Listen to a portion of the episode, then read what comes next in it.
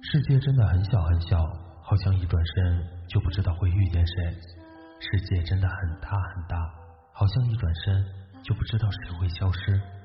此时此刻的你正在错过着谁，又或者正遇见谁呢？嗨，你好，我是大梦，你是哪一位呢？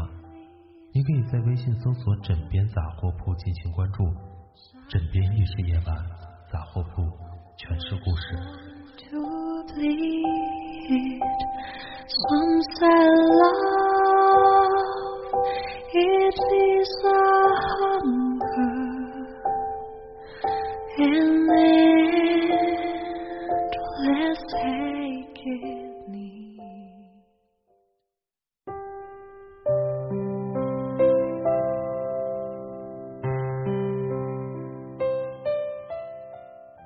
在微博上看到这样一个话题说。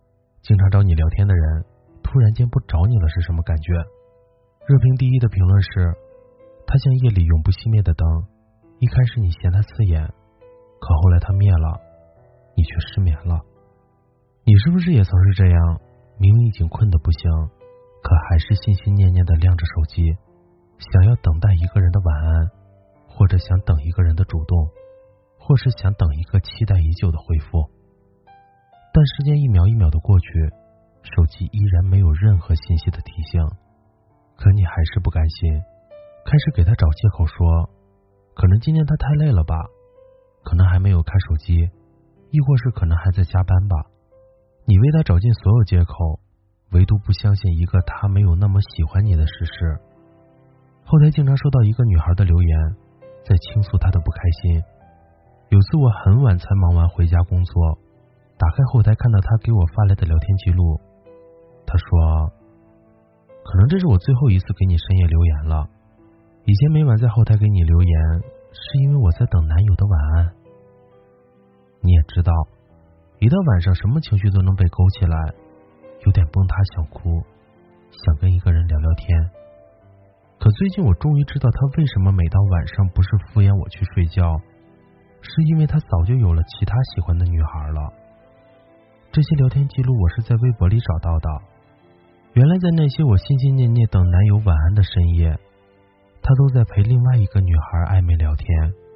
当我拿着聊天记录质问他的时候，他头一次给我的秒回说：“我已经不再爱你了，分手吧。”看完留言后，我觉得很揪心。有时候感情就是那么讽刺，你等的那个人不会找你聊天，他不是在跟别人暧昧。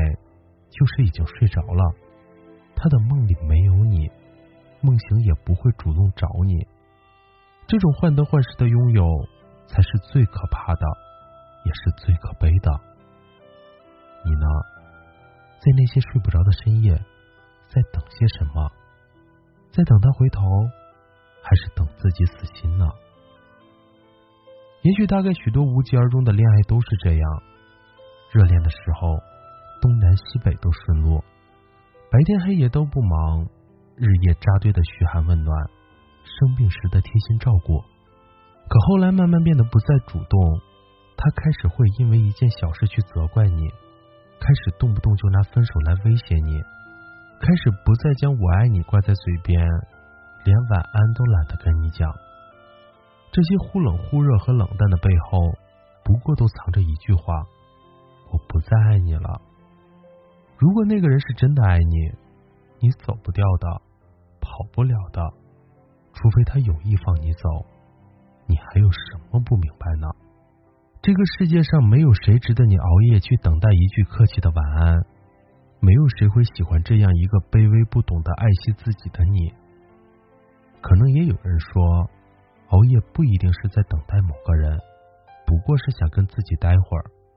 毕竟成年人的世界多的是各种不容易，白天总是戴着不同的面具跟不同性格的人交往，为了工作不得不违心讨好一些人。卡佛的《当我们谈论爱情时，我们谈论什么》中有这么一句话是这样说的：夜里不睡的人，白天多多少少总有什么逃避掩饰的吧？白昼解不开的结，黑夜慢慢熬。唯独只有睡前短暂的安静是自由的，所以那些深夜里，我们开始无止境的刷着各大平台，玩着手机，明明困得不行，还是不愿意入睡。其实我以前也有类似熬夜的习惯，经常等一个人的回复，经常为了未完成的工作而选择熬夜。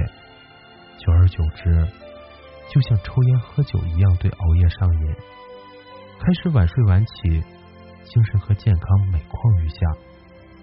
后来实在忍受不住这种每日颓废的生活，慢慢将生活作息调回来后，才发现无论精神还是工作效率都出奇的高。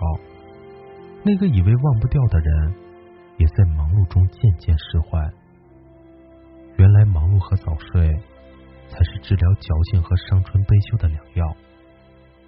希望所有的好姑娘都能明白，真心喜欢你的人，是不会舍得让你为他熬夜的。而一个并不喜欢你的人，就算每天熬夜，他也不会喜欢上你的。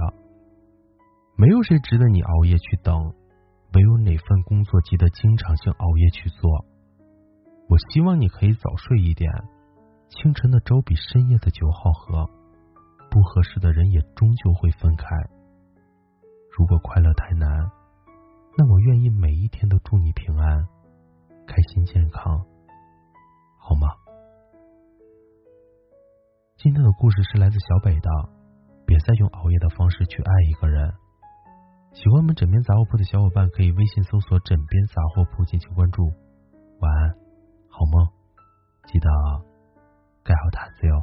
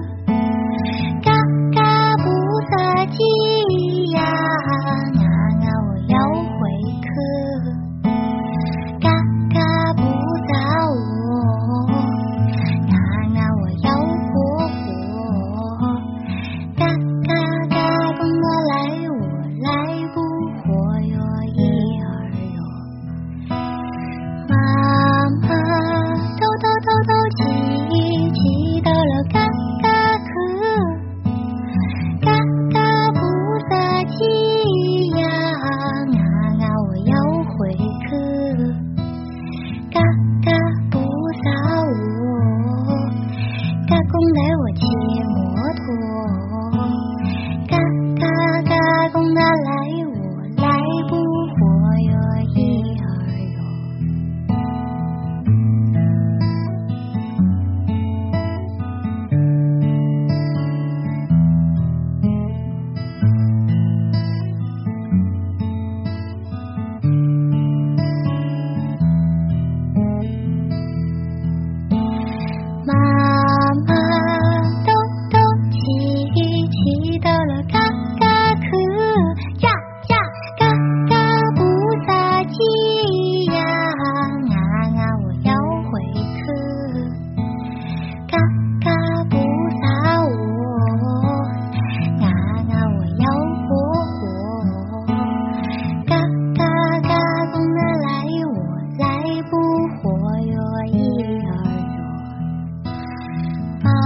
on